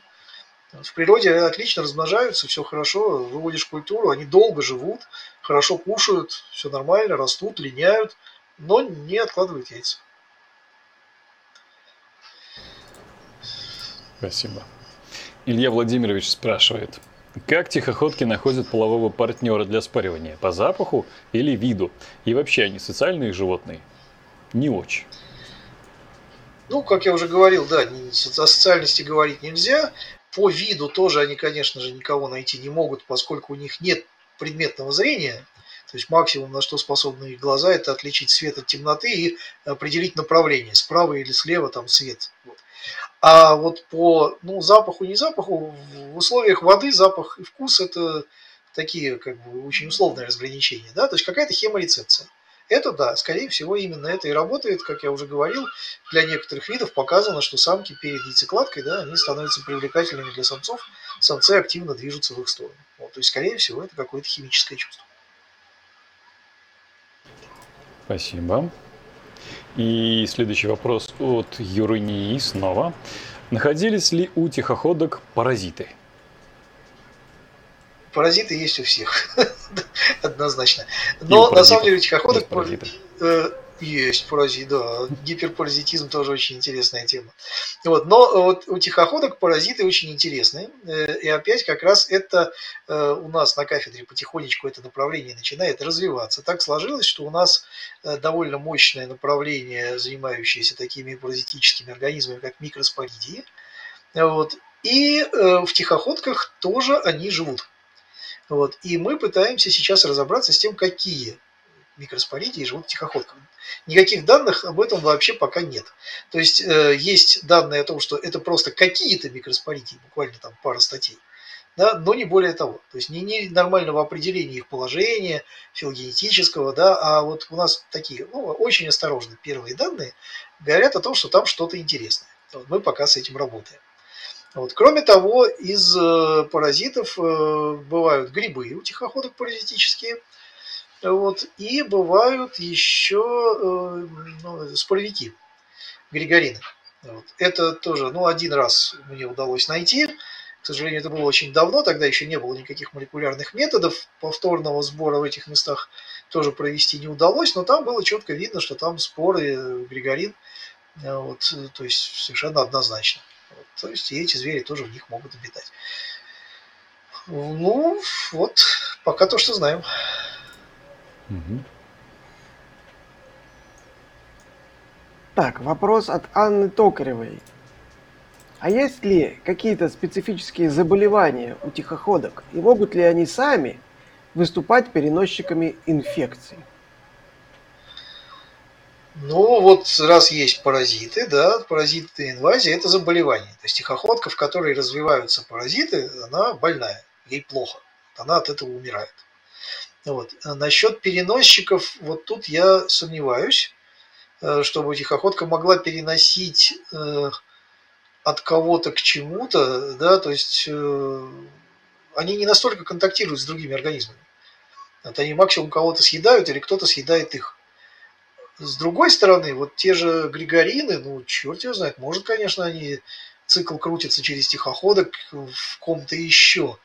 Теоретически я могу такое предположить, у споровиков бывают сложные жизненные циклы, но однозначных данных нет. То есть я говорил, что с григоринами это вообще всего одна находка, но она вот просто констатирует, что они в них есть.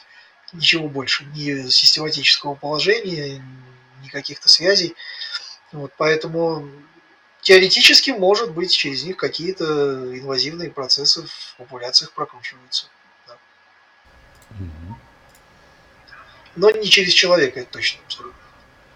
Человек тут не, не в круге общения.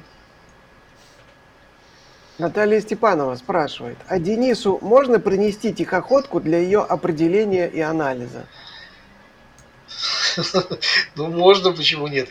Э, ну, не, не всегда это просто определить вот так вот одну тихоходку принесенную. А бывает такое, иногда да, коллеги передают. Э, на, на взгляд, на вид тихоходку можно определить, так скажем, приблизительно. Вот. Э, иногда помогает генетический анализ, да, если получается, то можно что-то более конкретное сказать. Но, в принципе, возможность такая есть, почему нет. Спасибо. Ева Корнеева спрашивает, спариваются только одинаковые виды? Разные виды могут спариваться? Это тоже интересный и непростой вопрос. Поскольку тихоходок, в общем, спаривания как такового нет, да, когда, ну, как у насекомых, когда система ключ-замок, и э, гениталии там самца подходят к гениталиям самки, а другие виды не могут да, подойти, поэтому там такая репродуктивная изоляция за счет этого. У тихоходок нету никакого, никакой такой копуляции, да, поэтому теоретических препятствий для оплодотворения свежеотложенных яиц э, одного вида другим близким видом нет. И более того, э, были такие эксперименты, вот польские коллеги э, пытались культивировать два близких вида, и в смешанной популяции они получили яйца, они получили э, потомство из этих яиц, более того, они его э, секвенировали, то есть они определили последовательности некоторых генов и показали, что э, здесь имеет место именно смешение двух генотипов. То есть это именно э, межвидовые гибриды. Да? Вот. Э, беда только в том, что второго поколения они не получили. То есть э, эти тихоходки все, которые вышли из этих яиц, они погибли. К сожалению, они не сказали, что они не могут сказать почему тихоходки в культуре иногда погибают вот просто по каким-то причинам совершенно неведомым. То есть то ли это стерильные гибриды, как это часто бывает, да, то есть не способные к размножению, именно из-за того, что это межвидовые гибриды, то ли просто не повезло, и вот культура вымерла. А поскольку этот эксперимент он был очень продолжительный и, я так понимаю, довольно затратный, то на его постановку второй раз уже ресурсов не было, они это дело пока оставили. Может вернуться к этому когда-нибудь, не знаю. Вот. Я вообще просто снимаю шляпу, потому что я понимаю, насколько это сложная работа. Вот. Но вот, по крайней мере, теоретически гибридизация межвидовая у тихоходок возможно, это показано. Спасибо. Следующий вопрос от Вархамстер фон Алдорф. А, правда ли, что бессмертные медведи-мутанты живут среди нас? Сколько брюк вы съедает тихоходка за день? Я не, не знаю, брюкву я не кормил, тут ничего не могу сказать. Ну и ну, медведи-мутанты, я бы не сказал, что они среди, среди нас. Это скорее, если считать тихоходок медведями-мутантами, то это мы среди них. Их больше, и они шире распространены. Спасибо. Спасибо. Юра Ниис спрашивает, насколько близки разные виды тихоходок генетически друг к другу? Как человек к шимпанзе или к чему? Ну, тут опять же, какие разные тихоходки, да, то есть есть виды близкие, есть виды удаленные друг от друга. И вообще граница вида э, – это такая штука, которая до сих пор дискуссионна. есть, есть виды двойники, которые морфологически не отличаются никак. То есть их просто вот две тихоходки, относящиеся к этим разным видам, внешне вы не отличите никогда. Но они прекрасно отличаются по молекулярным данным.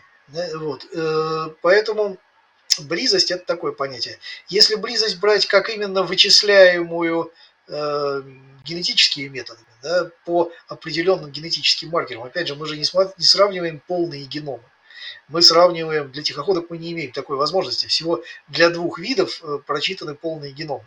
Там сравнивать пока не с чем. Это довольно сложная работа и, и дорогостоящая, и технически сложная. Вот. А по отдельным маркерам, да, близкие виды считается, что различия начинаются ну, по гену э, цитохромоксидазы, да, там где-то от 6% можно, от 6 или 10% различий можно начинать подозревать, что это разные виды. Если различие меньше 6%, то это, скорее всего, один вид, просто разошедшиеся популяции. Но это все еще вот такое немножечко не устоявшееся, это дискуссионное, поскольку недостаточно материала наработано. На позвоночных, где большой материал, да, там считается, что граница между видами это 3% различий, вот по этому гену цитохромоксидазы. Но для тихоходок явно больше, не 3%. Ну, в разных, в разных животных очень по-разному, поэтому это такая штука гибкая. Тут надо э, довольно большой анализ данных, э, набирать еще просто первичных данных, чтобы иметь возможность их сравнивать и обсуждать. Угу. Спасибо. Так, Виталик, ты, наверное. Ну, могу я. А, следующий вопрос от Нетрикса. А, поискал в интернете панцирных тихоходок. Такое впечатление, что интернет не осведомлен об их существовании. Не могли бы вы подсказать, кого можно почитать о классификации тихоходок с картинками? Ну, смотрите, на русском языке особо никого. Ну, то есть, если взять э, там свежие университетские учебники Вестхайда и Ригера, вот. Там какая-то немножечко систематика тихоходок есть, и, по-моему, даже картинки панцирных тихоходок там есть. Это переводной двухтомный учебник, очень неплохой из зоологии беспозвоночных под редакцией Висхайда Ригеля. Вот. Э, хотя он тоже уже немножко успел устареть за это время, но про тихоходок там немного, но есть. Вот. А вот именно так, чтобы подробно про тихоходок на русском языке, к сожалению, такой литературы нет. Вот. Я надеюсь, что у меня получится найти время и силы на то, чтобы что-то написать, но пока я еще не, не собрался с силами. Вот. Э, панцирные тихоходки – это семейство эхинисциды. Э, ну, вот так, мне, мне довольно трудно про это как подробно рассказать, да, э, как бы это Нет, я, я прям просто не, не берусь, да, на словах это. Тут надо готовить лекцию да, и показывать что-то. Вот. Ну, в общем, в сети можно найти, э, можно попробовать по-английски. Вот. Armored Tardigrade, что-нибудь да вылезет. Так, вопрос задает Арсений Енин. Вы говорили, что в Мертвом море тихоходки не живут. Какая все-таки максимальная соленость? Где могут они жить? А в сероводородном слое Черного моря тихоходки есть? Ну, я не то, что говорил, что в Мертвом море тихоходки не живут. Да, это, знаете, старая шутка, что неправильно говорить, что слоны в Подмосковье не живут. Правильно говорить, что слоны в Подмосковье не обнаружены.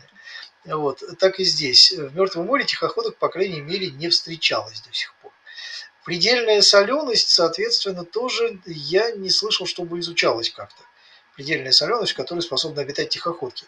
Э, вот, э, вот, ну, океаническая, понятно, да, океаническая соленость, э, выше океанической, это, например, Средиземное море, Адриатика, там соленость выше океанической, там они прекрасно себя чувствуют и многообразны очень. Вот, какие-то вот именно специфические гипергалинные водоемы, я таких работ не припомню, не встречались тихоходки там. В сероводородном слое Черного моря тоже нет это, э, ну, на мой взгляд, маловероятно. То есть вообще в Черном море они есть, но вот именно в бескислородных слоях это вряд ли тихоходки все-таки вполне себе анаэробные существа. Ну хотя чем черт не шутит. Пока не находили. Может быть. Я не исключаю такую возможность. Вдруг. Спасибо. Так, следующий вопрос задает э. Вармастер фон Альтдорф. Бывают ли тихоходки паразитами? Бывают. Э, есть э, как минимум один точно паразитический вид, э, довольно неплохо изученный. Он обитает на галатуриях. Это такие сидячие иглокожие, ну, типа морской огурец. Только морской огурец, как бы там вот, которого мы знаем, наш дальневосточный, там типа трепанга, он ползает, да? А эти, они сидят, закопавшись в грунт, и выставляют наружу такую густую крону щупалец, которыми они фильтруют э, воду. Вот. И вот в этой кроне щупалец, она покрыта тонкой э, кожицей, тонкие эпителий ресничный. Вот в этой кроне ползают тихоходки, э, такой вид тетракентрон синапта, вот, который показано, что он питается вот этими самыми клетками эпителия, прокалывает их и высасывает. Вот этот совершенно четко, однозначно паразитический вид. Он нигде больше не живет. Он живет только на одном виде галатурий. Даже на других галатуриях он не живет. Он четко приспособлен к одному этому виду. Это э, в Северном море, насколько помню. Ну вот, э, есть такой. И есть виды, которые живут э, в сидячих рачках-балянусах, которые морские желуди. Вот, они обитают в их мантийной полости, то есть внутри раковины они не внутри тела Балянуса, да, они внутри именно той полости, где у Балянуса вот эти его усики, да, которыми он фильтрует. Вот, и вроде бы есть предположение, что эти э, тихоходки способны прокалывать тоненькую кутикулу, там кутикула у него очень мягкая, вот, у него у Балянуса наружные слои твердые, жесткие, да, вот он как бы панцирь такой, а внутри там все очень тонкое и мягкое. И там рядом, опять же, полостная жидкость. То есть, если там проколоть стенку тела, то можно высосать и чего-то там наесться. Но вот тут уже это гипотеза, потому что э, прямых данных наблюдений нет. Поскольку наблюдать за тем, что происходит внутри Балянуса, это вообще само по себе технически довольно непростая задача. Поскольку он снаружи очень толстый, и при любом воздействии он тут же закрывается, и ничего не видно. Вот. Но вот тоже претенденты на то, чтобы считаться паразитическими тихоходками. Но вот это всего ничего. Спасибо. Юра не интересуется, а насколько растяжима тихоходка. Не понять, а она сама. Ну, не очень растяжимо, потому что у нее же кутикула, кутикулярные покровы, они тянутся довольно плохо, они гибкие, да, но не очень растяжимые. То есть э, тихоходка, она может сжаться, это есть такое. Вот. А вот растянуться, она может надуться, да, то есть как воздушный шарик она раздувается, когда у нее вся мускулатура расслабляется и увеличивается пластное давление. Вот. Это при, как раз, например, в случае, если она попадает в условия с низким содержанием кислорода это анаксибиоз, очень характерная поза, это анаксибионтная тихоходка, она вытянутая такая, надутая, как воздушный шарик, и лапки растопырены.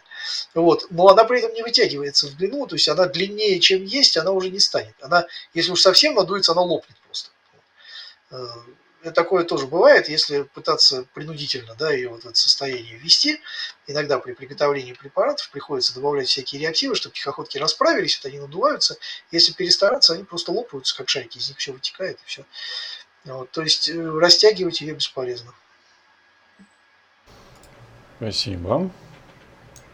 А, Константин Макушкин спрашивает, сколько живут тихоходки и какая у них средняя скорость передвижения в километрах в час?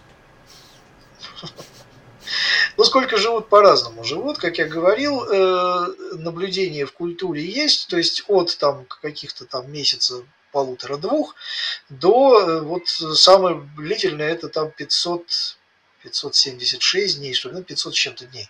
То есть, в общем, это уже ну, значительно больше года. Вот. Но это, конечно, такой регардсмен, тихоходка. И вот, вот это вот интервал, в котором они существуют. Временной понятно, что разные виды совершенно могут по-разному. А скорость, опять же, очень трудно мерить, потому что скорость зависит от субстрата, скорость зависит от э, того, насколько тихоходке вообще интересно куда-то ползти. Мы не можем ее там подтолкнуть, напугать, и она побежит. Нет такого. Тихоходка, если она не хочет ползти, она будет лежать на спине, шевелить лапами, и все, и никуда я не пойду, и ничего со мной не сделаете. Поэтому так вот напрямую мерить довольно тяжело. И в микромире вообще обычно скорость измеряют в длинах тела, проходимых в минуту.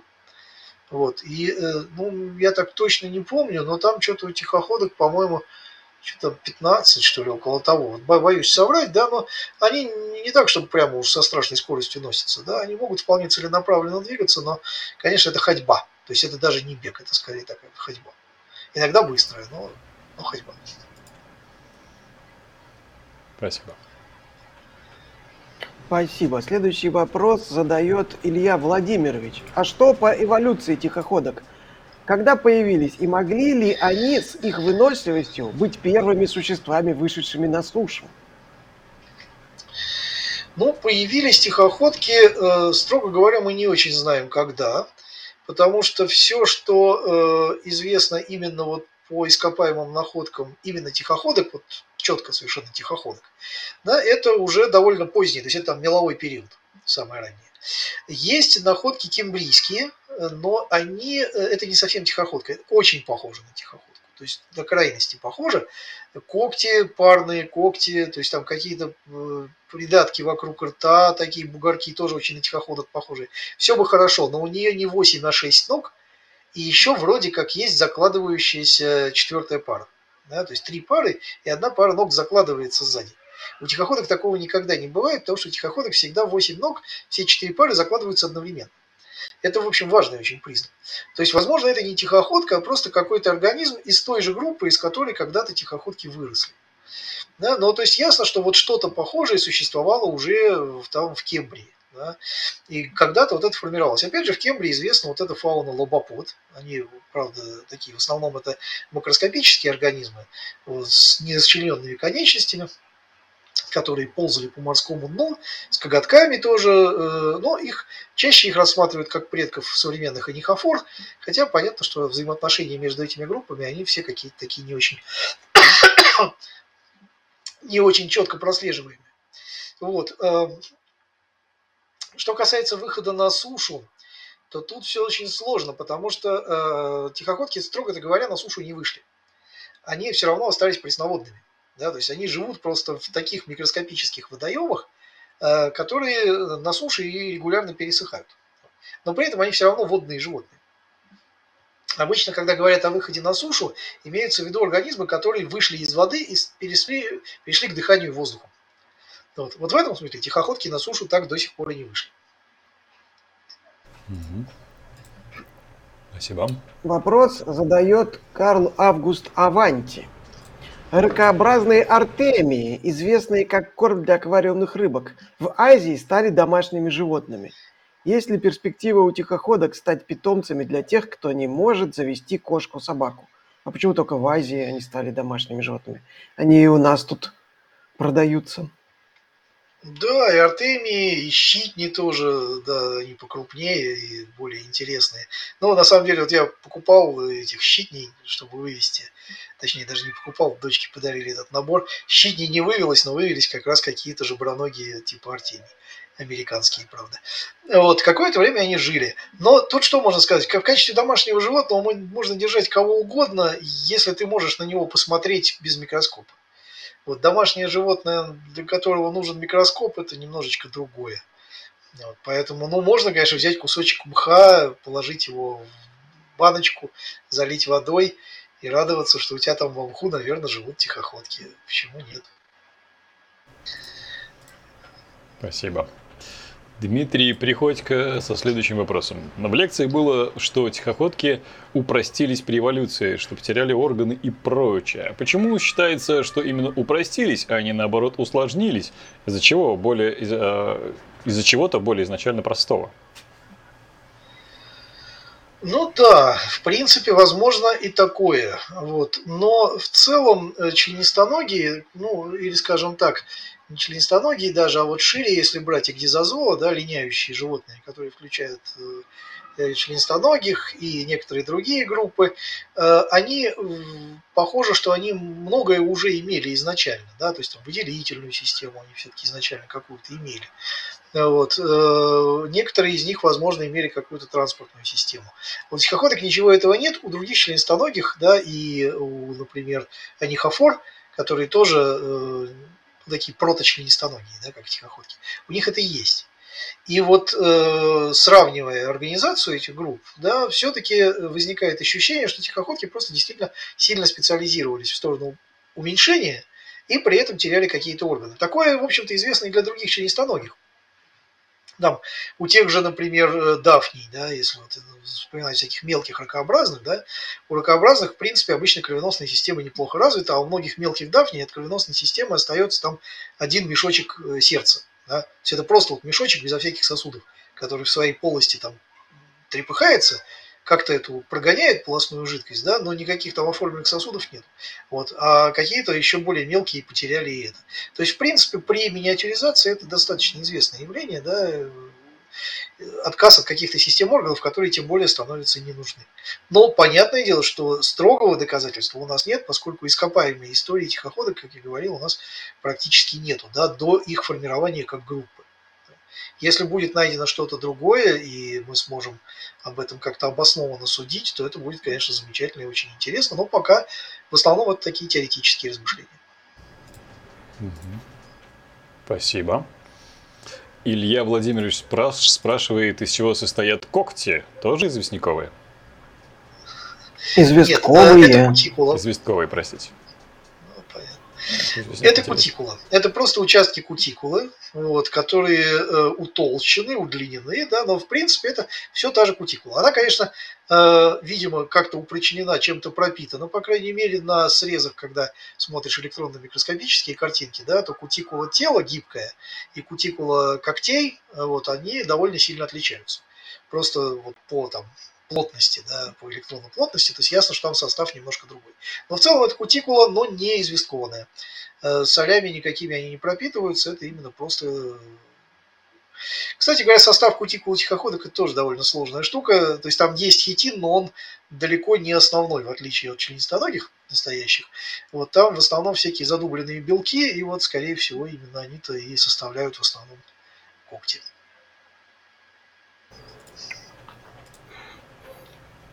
Так, вопрос задает Прона Хабелис. Какие мышцы у тихоходок? Крепкие. Очень. Ну, тут да, конечно, как отвечать. Ну, значит, что, во-первых, что всех тихоходок сначала объединяет в отношениях мышечной системы? У них все мышцы одноклеточные. То есть каждая мышца которое приводит действие какое-то, вот, соединяет два участка покровов, да, чтобы приводить действие, там, либо ее сгибать, либо разгибать, либо ногу куда-то там передвигать. Но вот каждая мышца это одна клетка. То есть это не мышечные, не, не пучки клеток, да, не какой-то там кожно-мускульный мешок, как у, там, у тех же анихофор, например. Да, а тут именно отдельные клетки, отдельные мышцы. Вот. И второе, то, что их э, различает. Есть поперечная исчерченная мускулатура, такая достаточно классическая, а есть косо исчерченная мускулатура, это в основном у наземных форм. Вот у эутардиград у них чаще э, косо исчерченная мускулатура. Вот. Но есть еще так называемые гладкие мышцы, да, но это в основном это такие отдельные клетки уже, которые там немножко отвечают за перистальтику кишечника, вот такое. Вот. Но это, кстати, тоже очень плохо изучено, буквально отдельные упоминания об этом. А вот такая мускулатура, то, что называется скелетная, за счет которой они двигаются, она либо поперечно исчерченная, либо косо исчерченная. Так, тогда вопрос от Людишны. У тихоходок есть горизонтальный перенос? Есть? Если есть, то какой генетический материал они собирают? Была работа, одна публикация, такая сенсационная, что у тихоходок чуть ли не 60% генома – это результат горизонтального переноса заимствования бактериальных генов. Потом другие исследователи взяли первичные материалы, на основании которых была сделана эта работа, и из этих бактериальных э, как бы, элементов собрали полный бактериальный геном. Вот. Из чего стало ясно, что это просто у тех, кто делал первую работу, был загрязненный материал. Там были еще и бактерии, кроме тихоходок. Это на самом деле вообще отдельная история. Это сложно. Вот полногеномное секвенирование тихоходок важная проблема. Это ведь чтобы не попасть, э, не поймать при этом э, чего-нибудь загрязняющего. А эту тихоходку надо какое-то время выдерживать э, там, в антибиотиках, да, при этом, чтобы она еще выжила а еще в ней могут жить всякие, как вот мы говорили, да, паразиты, и геном тоже может попасть в анализ. Вот. Но, строго говоря, вот таких вот совсем железных доказательств того, что есть какой-то горизонтальный перенос у тихоходок, я пока не видел. Но, опять же, мы геном тихоходок пока еще очень-очень слабо представляем. Как я уже говорил, полных геномов прочитано две штуки. И то в отношении одного есть сомнение, что он полный. Вот, так что ну, не, не с чем, по сути, работать. Спасибо. Э, Евгения Лысакова за следующим вопросом. Как правило, э, ароморфозы происходят в таксонах слабо специализированных, а у тихоходок есть потенциал дать начало принципиально новому таксону? Ну, тут что можно сказать? Во-первых, конечно, ароморфозы – это такая концепция в значительной степени умозрительная. Вот. И ну да, мы предполагаем, что что-то такое может происходить. Не думаю, что тихоходки способны к такому, потому что они уж довольно сильно специализированы, причем специализация у, них зашла именно в сторону упрощения организации. То есть, соответственно, для какого-то эволюционного прорыва да, нужен какой-то все-таки достаточно богатый базис, да, ну, который можно менять. Ну, это так, это все настолько вилами в воде, фантазии, да? Вот. У тихоходок, по-моему, в этом смысле особых резервов нет. Поэтому я вот что-то сомневаюсь насчет того, что они способны к какому-то эволюционному рывку. Вопрос в другом, на самом деле, возможно ли вообще сейчас ароморфозы вот, в, там, в ближайшее время, потому что эволюция, ну, она, в общем, в значительной степени сейчас биосфера стабилизирована. Да? Если будут какие-то серьезные перестройки биосферы, то, возможно, там что-то и произойдет. Но вот что это будет и как это будет, это тут можно только гадать. Так что тут сложно сказать что-то определенное. Спасибо. Давайте перед следующим вопросом э, коротенькое объявление. И благодарю всех, кто продолжает смотреть стрим, или вы продолжаете смотреть э, стрим, который уже превратился в запись. И спасибо, если вы поставили лайк, подписались на канал, нажали на колокольчик, выбрали пункт меню все, чтобы не пропустить ни одно вновь появляющееся видео на наших каналах. Э, собственно, об этом чуть-чуть позже Александр расскажет, что вас ждет впереди.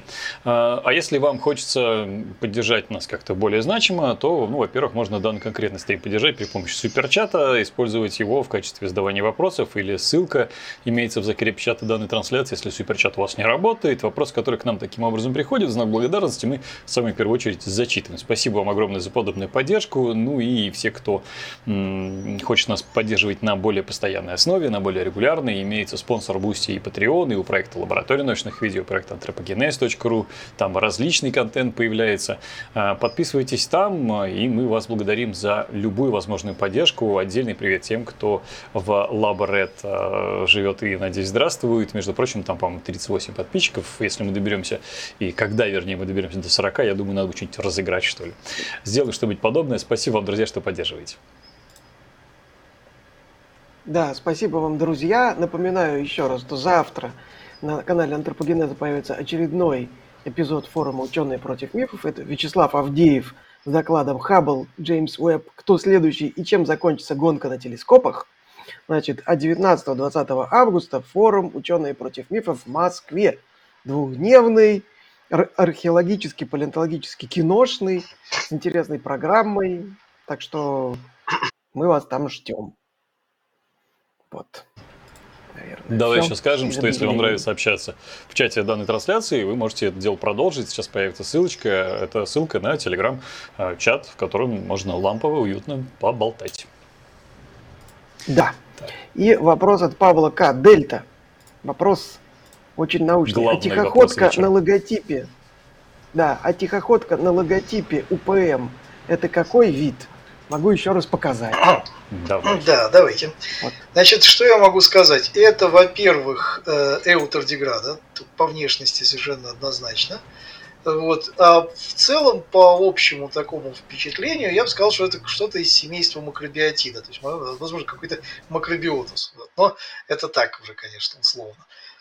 Но то, что тихоходка, да, крайне замечательно, узнаваемо на 100%. Надо, Саша, повторить еще раз то, что ты сказал. Тебя не было слышно. Да, возможно, новый вид, я говорю. Новый вид неизвестной науки. Ну, судя по размеру, однозначно. Да. Космоездовая, она там совсем, конечно, отличается от привычной нам. А, друзья, наверное, на этом замечательном вопросе будем заканчивать. Огромное спасибо Денису за ответы, а, Саш, тебе за помощь в ведении, ну и, соответственно, как всегда, Сабиру, Гош, Ксюшу за то, что за кадром, но а, поддерживали данную трансляцию. Вам огромное спасибо за то, что смотрели. А, до скорых и, я надеюсь, очень интересных встреч. Пока-пока, спасибо. Счастливо. Спасибо всем за вопросы. Всего хорошего. Спасибо большое.